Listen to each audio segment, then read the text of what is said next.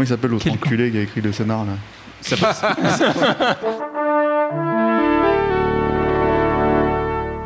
Bonjour. C'est moi Orson Welles. J'aime pas trop les voleurs et les fils de pute. Salut, c'est Nos Ciné, votre rendez-vous hebdo avec le cinéma qui ne craint pas les coups de soleil puisqu'il bosse tout l'été pour vous apporter le meilleur de sa vidéothèque magique. Cette semaine, on ouvre un nouveau chapitre de notre grande encyclopédie du cinéma mondial à la lettre SS pour Tony Scott. Oui, Tony et pas Ridley, vous allez vite comprendre pourquoi. Au-delà de Top Gun et des décharges aériennes homo-érotiques de Tom Cruise et de Val Kilmer, il y a énormément à prendre dans la filmographie de ce très sous-estimé monsieur qui nous a quitté il y a trois ans tout pile et le trio qui m'accompagne ne dira certainement pas le contraire. Daniel Andreev, salut Daniel. Salut. David Honora, salut David. Salut Thomas. Et Stéphane Moïsaki, salut Stéphane. Salut Thomas. Allez, nos ciné spécial Tony Scott, quatrième numéro de notre vidéo club de l'été, c'est parti. Monde de merde. Pourquoi il a dit ça? C'est ce que je veux savoir. Moins connu, moins reconnu que son frère Ridley, réalisateur d'Alien et de Blade Runner et de tout un tas de films ratés depuis ses deux chefs-d'œuvre initiaux, Tony Scott n'aura pas été traité à la hauteur de son talent au cours de sa vie, à laquelle il a décidé lui-même de mettre un terme le 19 août 2012. Et pourtant, il y a beaucoup à dire de sa filmographie riche en grands moments de cinéma d'action. On pourrait citer Spy Game, Man on Fire, Le Fan ou encore Le Dernier Samaritain, 1991. Bruce Willis joue un détective privé au bord de la crise de nerfs qui protège l'ex-quarterback Jimmy Dix, interprété par Damon Wayans, embarqué dans un complot qui nous emmène dans les arcanes du foot américain corrompu jusqu'à la moelle. This ain't no game, Flash.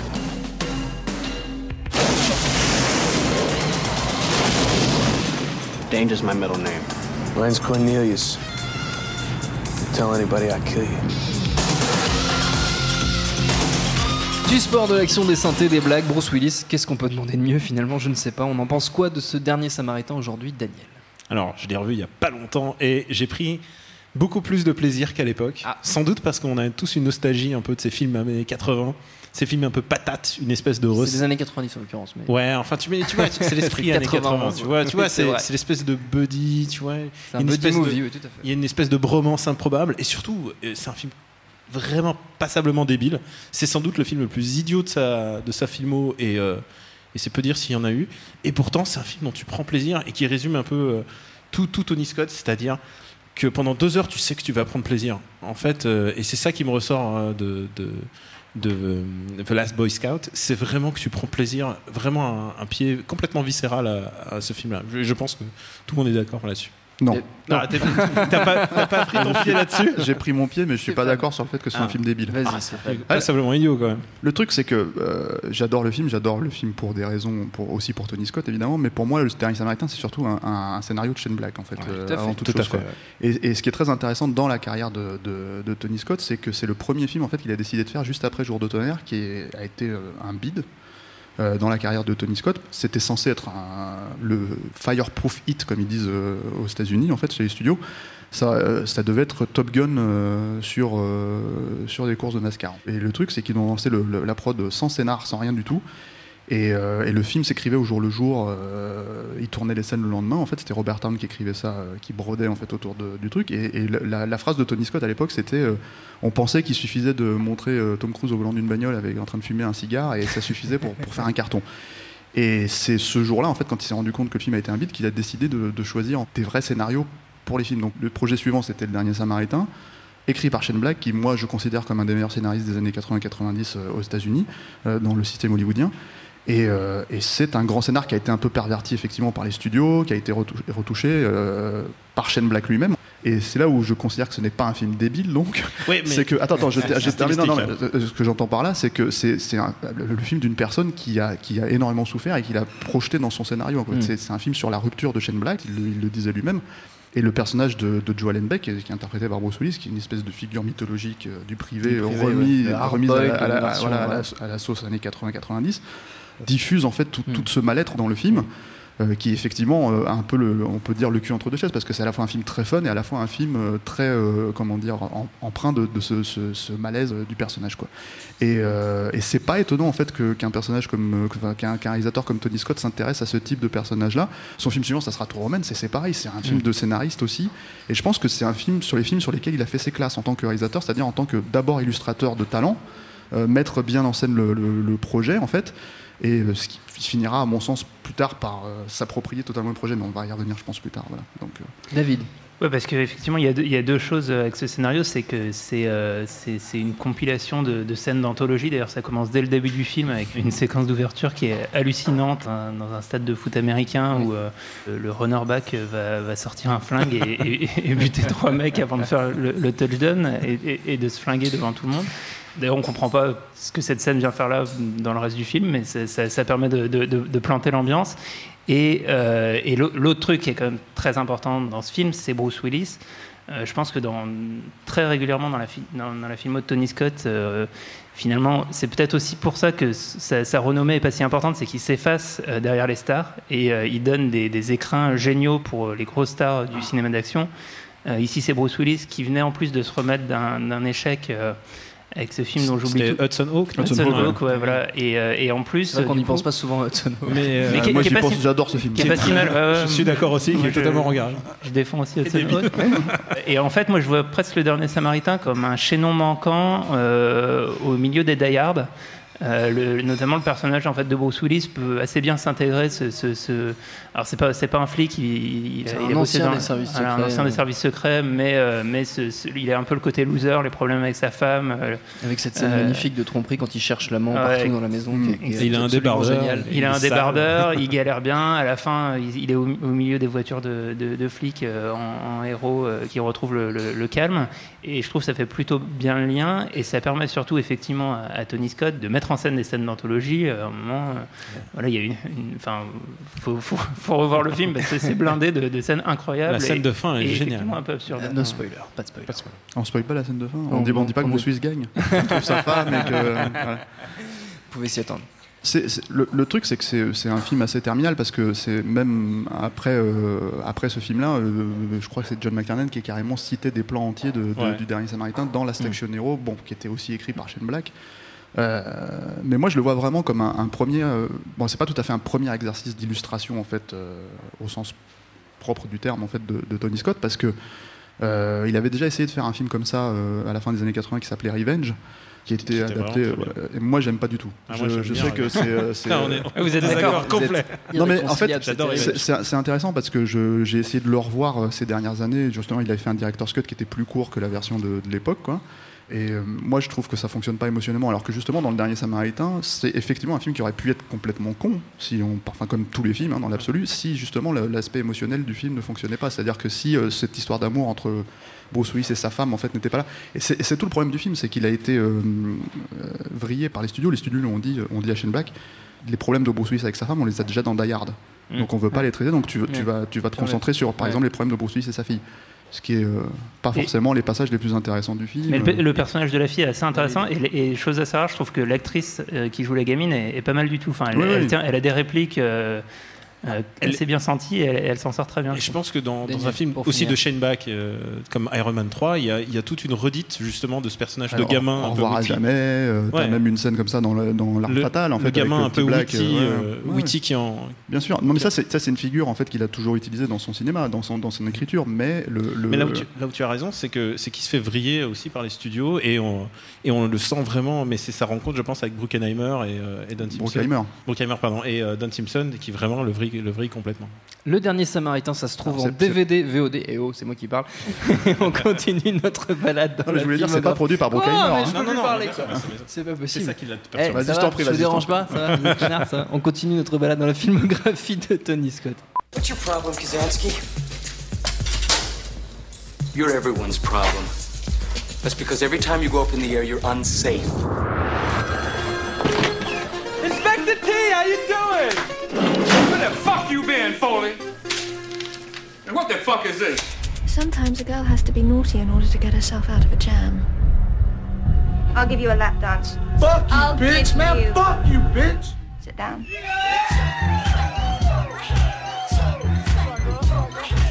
Deux ans après le dernier Samaritain, 1993, Tony Scott rattrape par le fond de la culotte un projet de film signé Quentin Tarantino baptisé True Romance. L'association entre les deux grands fauves du cinéma américain fonctionne à plein tube. True Romance reste le film culte de Tony Scott porté par le duo ravissant que forment Christian Slater et Patricia Arquette, un couple d'amoureux embarqués dans une aventure mafieuse qui les dépasse à base de valises pleines de coke et de références à Elvis Presley.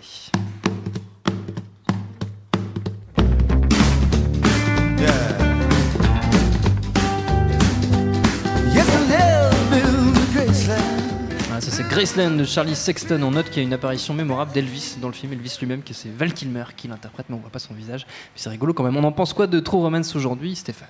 Alors tu disais que c'était un film culte, c'est vrai. Oui. C'est le, le même, je pense, le film le plus apprécié de Tony Scott. Sans doute. Mais c'est un bide. Ça a été un bide quand Ah c'est oui, sorti en salle. Personne ne l'a C'est vu. le cas de plein de films cultes quand même. Oui, mais le truc, ce qui est, ce qui est très intéressant avec ce film-là, c'est que c'est. Alors pour le coup, c'est à la fois un film de Tarantino, vraiment Oui. un scénario de Tarantino, et ça se, ça se sent dans les dialogues, dans, dans l'écriture. Lui-même le revendique comme tel, Euh, Oui. d'ailleurs. Et aussi un film de Tony Scott, parce que c'est un film sur lequel euh, Tony Scott a vraiment mis la, la main dessus. C'est son premier director's cut, je crois, euh, aux États-Unis, en fait.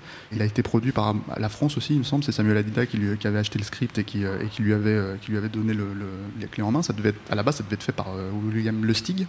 Donc c'était vraiment conçu comme une petite série B qui est devenu un plus gros film en fait à cette époque-là. Et ce qui est formidable dans ce film, c'est qu'on sent vraiment l'amour de Tony Scott pour ses personnages, pour ces deux, deux, deux petits personnages. C'est une relecture aussi de La Balade sauvage, c'est comme ça Oui. que l'a envisagé euh, Tony. Scott à l'époque. Voilà. Euh, donc il y, a, il y a une logique euh, derrière de, de, de citer les cinéastes qu'il fera de temps en temps en fait dans sa carrière. Il avait fait la même chose avec, avec Ennemi d'État et Mhm. Conversation secrète de Coppola. Euh, donc voilà, c'est moi je pense que c'est le premier film où on peut vraiment ressentir la patte de Tony Scott, euh, celle qu'on connaît en fait euh, avec le temps. Mais ouais, c'est pas un film qui a c'est pas un film qui a été vu à l'époque de, sa sortie quoi. Et c'est aujourd'hui un classique pour moi, un déboulonnable. Il a pas bougé, c'est c'est assez formidable. Et pour pour le gosse que j'étais en fait quand j'ai vu le film à l'époque. C'était incroyable de voir des personnages comme ça en fait qui, euh, qui nous parlaient, euh, qui étaient des fans de cinéma, qui n'arrivaient Mm. pas forcément à avoir de nana, qui n'arrivaient pas forcément à avoir de, de, de se sortir de la tête de leurs comics, de leurs films, euh, qui, qui voyaient des films que personne ne comprenait, comme les films de Sonichiba et ce genre de choses. Et, euh, et de voir qu'un film parlait de nous intimement en fait et nous transformait quelque part en héros d'action, c'était assez, assez touchant. En, tout cas, quand tu as 17 ans, ça fonctionne du tonnerre. Quoi. Daniel. Ce qu'il faut savoir, c'est que True Romance, déjà dans le titre, est une référence à un style de comics. Oui. C'est les comics romantiques qui ont peuplé les années 60 et 70, qui étaient destinés, euh, même euh, ça peut remonter jusqu'à la Seconde Guerre. Les années oui, 40-50. et, ouais. euh, et, et- et qui étaient destinés aux filles principalement. Et évidemment, ils sont disparus au moment où bah, bah, la, la pilule est arrivée. Mais, euh, mais et du coup, euh, Quentin Tarantino a souhaité donner tout un aspect euh, vraiment personnel sur ce style de romantique. Qu'est-ce que ça serait une romance à la Tarantino? Et je pense que c'est pour ça que c'est True Romance, c'est sans doute son film le plus personnel Mm. parce qu'il s'implique vraiment de Lui-même le décrit, le Ouais. décrit comme ça, vraiment. Ouais. oui.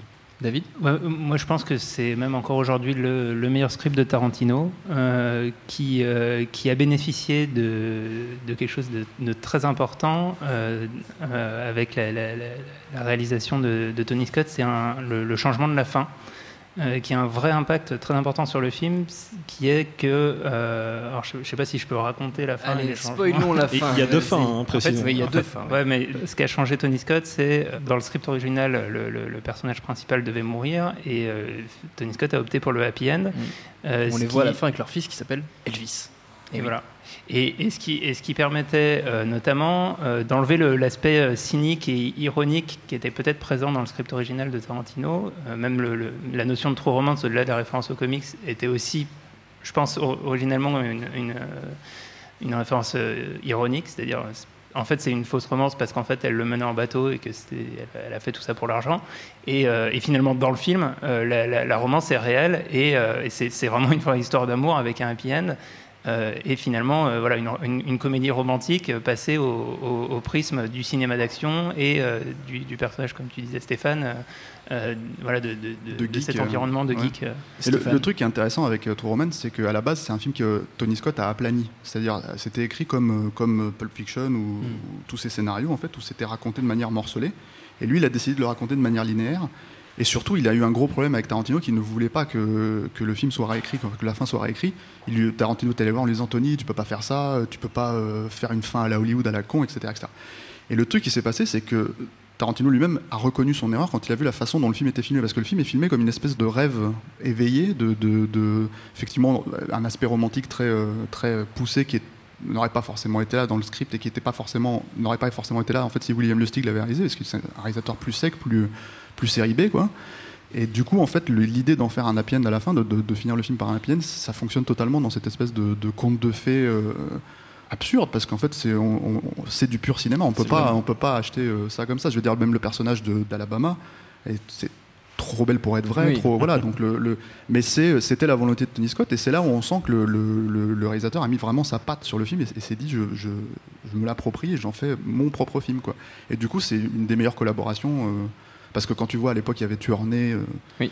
voilà ça c'est euh, c'est euh, le voilà c'est le pendant noir en fait de- Mm. de- d'une collaboration avec un autre cinéaste où c'est c'est raté quoi. Un peu raté, voilà. il y, a- y un autre aspect euh, que je trouve magnifique du film et qui est, qui est lié à la, à la relecture de La balade sauvage, c'est la musique, qui est une réécriture par Hans Zimmer euh, d'un des thèmes de, de La balade sauvage que je trouve, pour moi, qui est une, une des meilleures, euh, une des meilleures BO de, de tous les temps et qui fonctionne extrêmement bien dans True Romance, avec des, des sonorités un peu métalliques de la ville de Détroit. Le- par exemple, le générique de début, euh, enfin, moi, m'embarque totalement et, euh, et c'est- un très grand film. Et puis il y a ce que tu disais, il y a ce que tu disais pour l'Ice Boy Scout, c'est que c'est un mec qui sait, euh, Tony Scott s'est vraiment donné euh, les meilleurs pour les acteurs et c'est vraiment un film d'acteurs en l'occurrence. Mm. Les méchants sont géniaux, euh, qu'ils soient mineurs, euh, qu'il y ait James Gandolfini, euh, enfin vraiment ils sont tous, ils sont tous magnifiques et c'est vraiment magistral et il met toute son âme dedans, dans ce cinéma et c'est vraiment son meilleur film.